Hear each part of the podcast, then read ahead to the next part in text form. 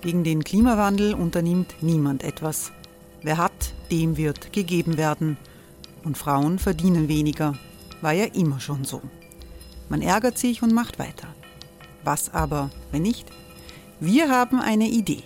Die Falter Arena macht die Bühne frei für Menschen und Projekte, die das Land verändern. Mein Name ist Eva Konzett. Ich leite das Politikressort im Falter.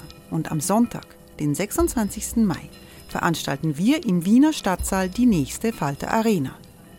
Mit dabei unter anderem der ehemalige Politiker und Neosänger Matthias Strolz, Theresa Imre von Markter, Sonja Jöchtel von Love Politics oder Kari Ochsner von Ochsner Wärmepumpen. Machen statt jammern. Wir schauen uns an, wie das funktionieren kann. Kommen auch Sie vorbei. Alle Informationen und Tickets finden Sie unter falter.at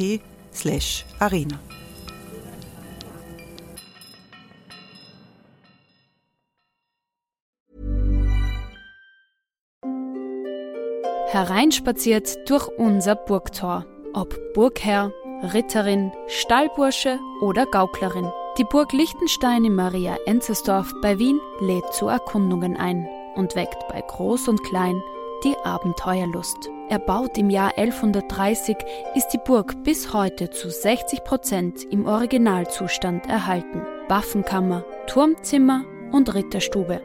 Die Stammburg der Fürstenfamilie von und zu Liechtenstein bietet Einblicke in das Leben im Mittelalter. Besuchen Sie uns jetzt in der Erlebniswelt Burg Liechtenstein. Jeden Sonntag mit eigener Kinderführung.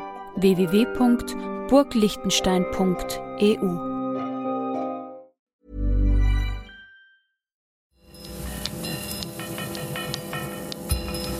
Falter Radio, der Podcast mit Raimund Löw.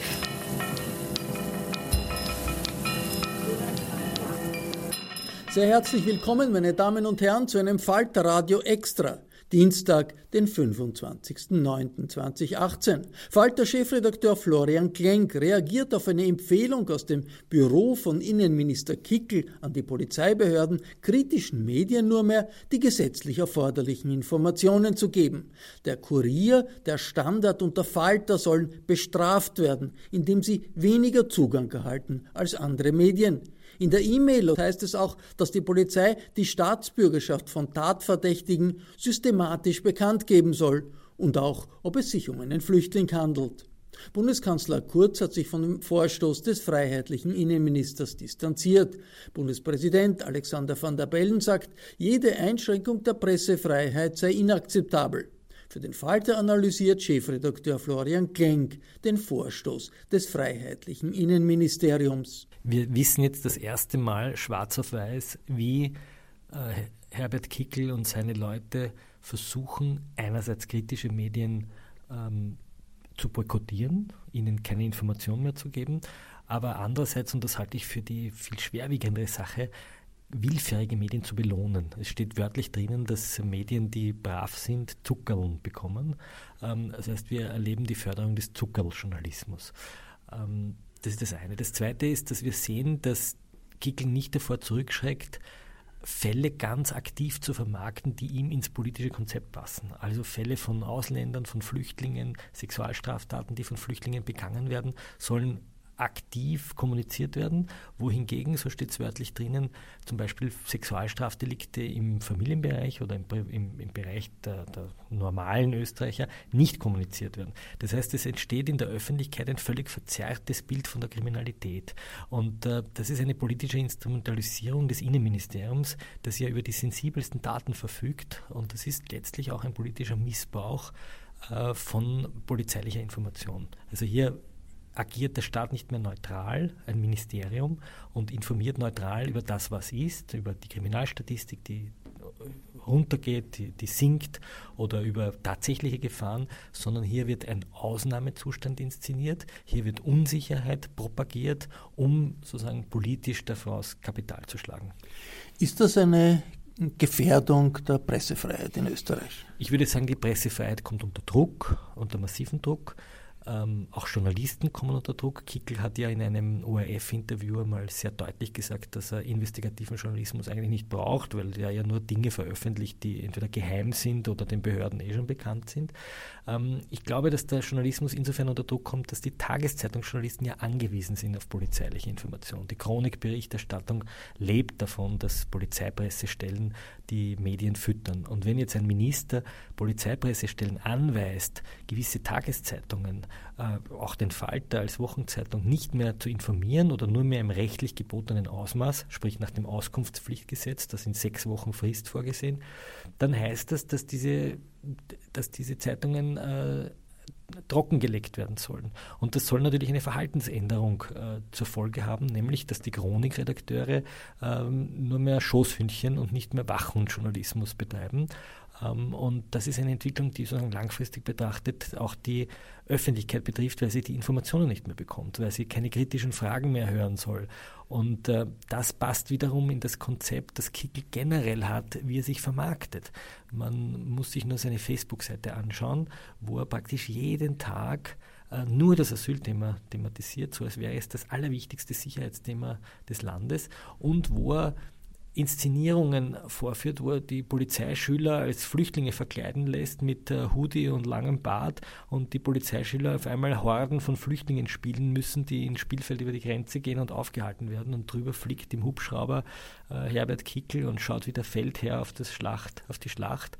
Das Ganze kostet 500.000 Euro Steuergeld, weil es auch noch mit dem Verteidigungsministerium gemacht wird.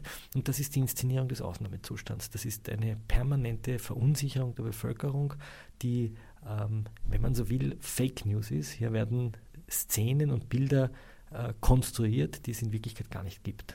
Kickel, das ist ein Minister, ein wichtiger freiheitlicher Minister. Wie passt diese Strategie zur gesamten Medienstrategie der türkis-blauen Regierung? Der Bundeskanzler hat sich ja von New York aus auch distanziert von diesem Vorstoß.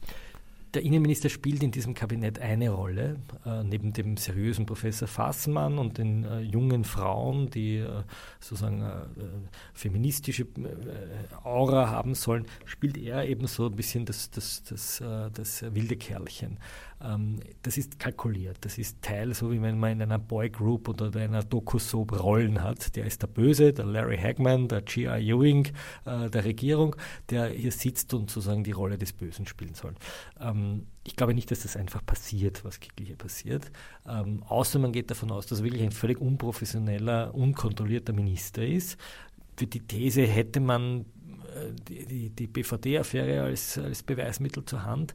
Aber Kurz kann sowas nicht kalt lassen, weil letztlich auch die deutschen Medien ein unglaubliches Interesse zeigen an dieser Affäre jetzt, weil sie in Deutschland mit dem Verfassungsschutzpräsident Maaßen auch sehen, dass äh, hochrangige Polizisten und Behördenvertreter rechtspopulistische Parteien füttern und bevorzugen und hier doch die Angst besteht, dass die Rechtsextremen oder die Rechtspopulisten anfangen, die Geheimnisse des Staates politisch auszuschlachten. Soweit Falter-Chefredakteur Florian Klenk. Die umstrittene Aussendung aus dem Innenministerium veröffentlicht der Falter auf seiner Homepage. In voller Länge kann man den Text nachlesen unter www.falter.at unter der Überschrift Zensurorder des Innenministeriums. Unterschrieben ist der Text von Christoph Pölzl, dem Ressortsprecher des Bundesministeriums für Inneres. Am Ende des Briefkopfes befindet sich das Logo der österreichischen EU-Präsidentschaft. Das war aus aktuellem Anlass ein Falterradio Extra. In der nächsten regulären Ausgabe für Donnerstag, den 27.09.2018, geht es in einer größeren Runde um die politischen Auswirkungen der Kickl-Aktion sowie um die Situation der SPÖ nach dem Führungswechsel zu Pamela Rendi Wagner. Danke fürs Zuhören. Bis zur nächsten Folge.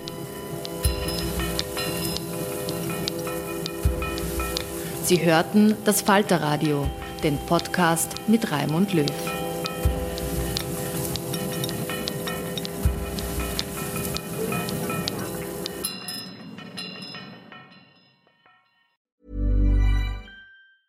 Planning for your next trip?